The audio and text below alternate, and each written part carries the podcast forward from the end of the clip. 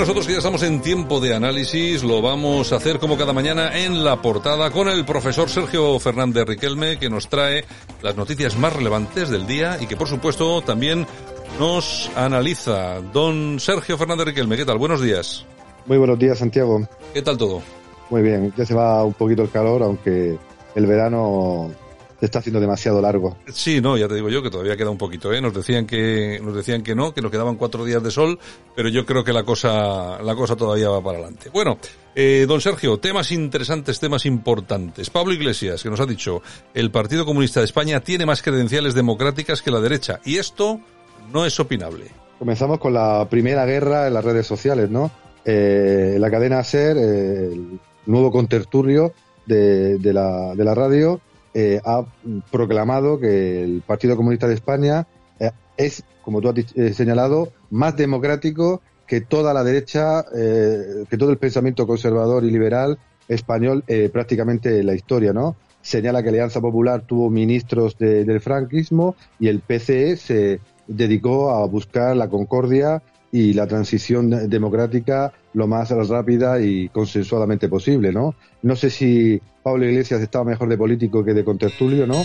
No sé las sandeces que decía eh, de político van a ser superadas por las sandeces que pueda decir de, de contertulio, pero la realidad histórica pues no dice lo mismo, ¿no? El Partido Comunista en situación de debilidad tuvo que aceptar la transición y obviamente el Partido Comunista todavía sigue manteniendo esa etiqueta que lo vincula a uno de los regímenes totalitarios más duros y más crueles que ha existido en nuestra historia contemporánea, ¿no? Hay personajes del Partido Comunista, como el señor Pepe Frutos, que reconoció errores del pasado e intentó un poco quitarse esa etiqueta comunista, pero eh, nuestro querido amigo Pablo Iglesias, que fue militante en sus inicios de esta formación, ahora pues intenta, como contertulio, pues eh, agitar un poquito el árbol de las redes sociales con declaraciones como esta que creo que la historia desmiente por completo. Bueno, pues tendremos que soportarle, bueno, a, bueno, a los que escuchen, a, lo, a, los que le escuchen en esa emisora de radio, ¿no? Que, pero bueno, de todos modos, como eso luego tiene tanta repercusión, pues aparecen todos los medios de comunicación, etcétera, etcétera, etcétera. En fin, bueno, de todas formas, también el último artículo que ha escrito venía muy bien decorado con una pistola que llevaba impresos los logotipos del Partido Popular y de Vox. Claro, está ahora intentando pues eh, agitar ese árbol ideológico, volver a sus raíces, ¿no? Eh, más revolucionarias, más militantes y, e intentando que la nueva izquierda encuentre algún referente en el pasado que le permita pues competir en este siglo XXI donde parece que no tiene ninguno, ¿no? Y utilizando un lenguaje eh, realmente cuasi bélico a nivel ideológico, señalando que el Partido Popular y Vox son una amenaza, atención, una amenaza para la democracia española y no él y su antigua formación Podemos e ilustrando en ese periódico contexto eh, digital eh, su primer artículo como nuevo colaborador, ni más ni menos que con una pistola utilizada por el régimen nazi eh, durante la Segunda Guerra Mundial. Por tanto, en creo fin. que este señor no sé si estaba peor como político o ahora como contertulio. Bueno, todo puede, todo puede empeorar. Bueno, eh, ¿qué, ¿qué, pasa en, en, Madrid con ese, con esa presidencia del Partido Popular de Madrid? Pues tenemos una segunda guerra en las redes sociales, ¿no? Eh, libertarios contra socialdemócratas,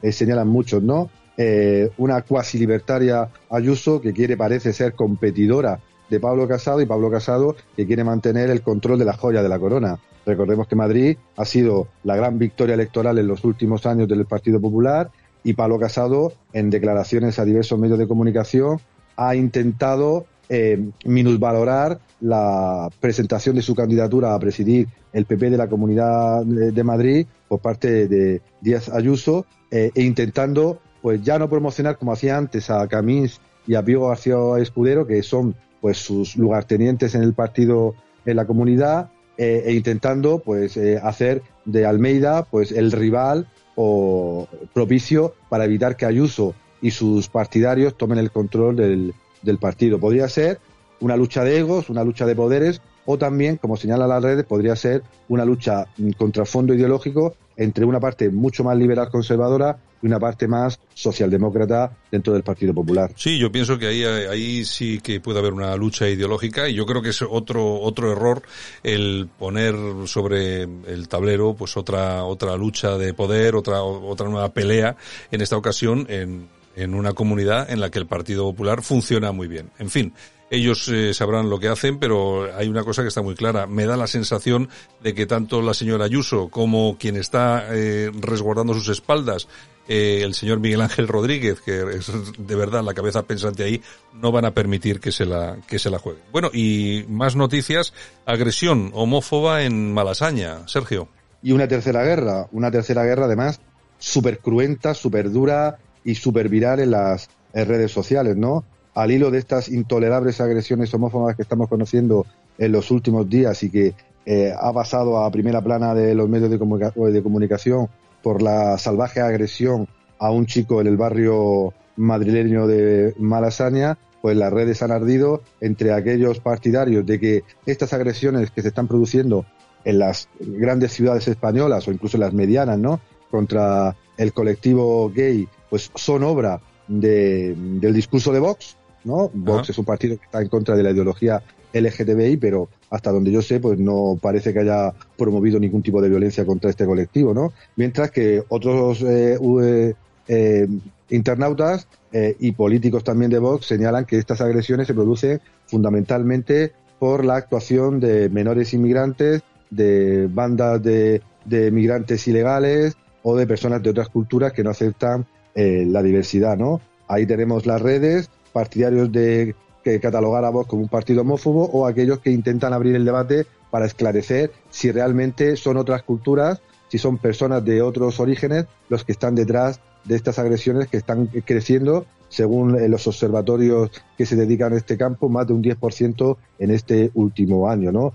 Esta tercera guerra, esta tercera batalla, eh, a nivel de derechos civiles, pues está llenando pues eh, medios de comunicación, ha abierto hoy los telediarios públicos en su primera plana y veremos eh, si se encarniza aún más entre pues los partidarios del centro derecha que intentan pues comprender eh, más allá de ideología lo que está pasando, sobre todo para ayudar a este colectivo, o aquellos que directamente lo vinculan pues con Vox y su etiqueta de partido de extrema derecha. En todo caso, la condena de esta agresión por parte de Santiago Abascal en su cuenta de Twitter ha sido enérgica y contundente, así que no ha dejado margen para ningún tipo de sospecha, aunque me parece que a esas alturas va a dar exactamente igual porque eh, la, la, la, sentencia ya está, ya está sobre la mesa. En fin, y acabamos. Y si te parece, nos vamos hasta Cataluña, porque el callejero de Barcelona parece que pierde una nueva calle. Y una cuarta guerra para terminar, la guerra histórica, ¿no? ¿Quién nos iba a decir que en el siglo XXI nos pelearíamos por nuestro pasado, por nuestros símbolos y por los letreros de las calles, ¿no? Y en Barcelona, pues en la Barcelona tan magníficamente cuidada, saneada eh, y segura, eh, lo digo con ironía, porque la radio ya saben que la ironía no se ve, ¿no? Pues la alcaldesa Ala Colau y su séquito de podemitas, eh, independentistas y socialistas, pues se dedican pues a revisar el pasado. Y en este caso le han quitado una calle, en catalán además estaba, dedicada a los reyes católicos, ¿no? Para dársela a una señora que también tendrá todos sus méritos, llamada Elisa Moragas Ibadía, pero claro, eh, no es inocente, obviamente la, petición popular, que fueron unos miles de, vecinos, no fueron una mayoría social abrumadora, pidieron que se cambiara porque supuestamente estos reyes católicos no representaban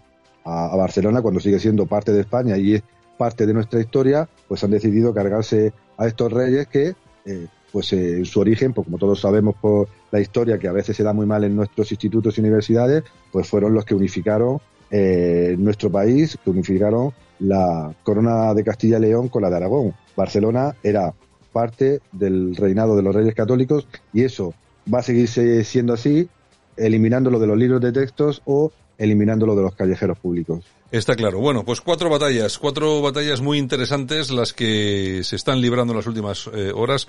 Algunas son informativas, otras son ideológicas, en fin, y nosotros que lo vamos contando. Don Sergio, mañana regresamos. Un placer.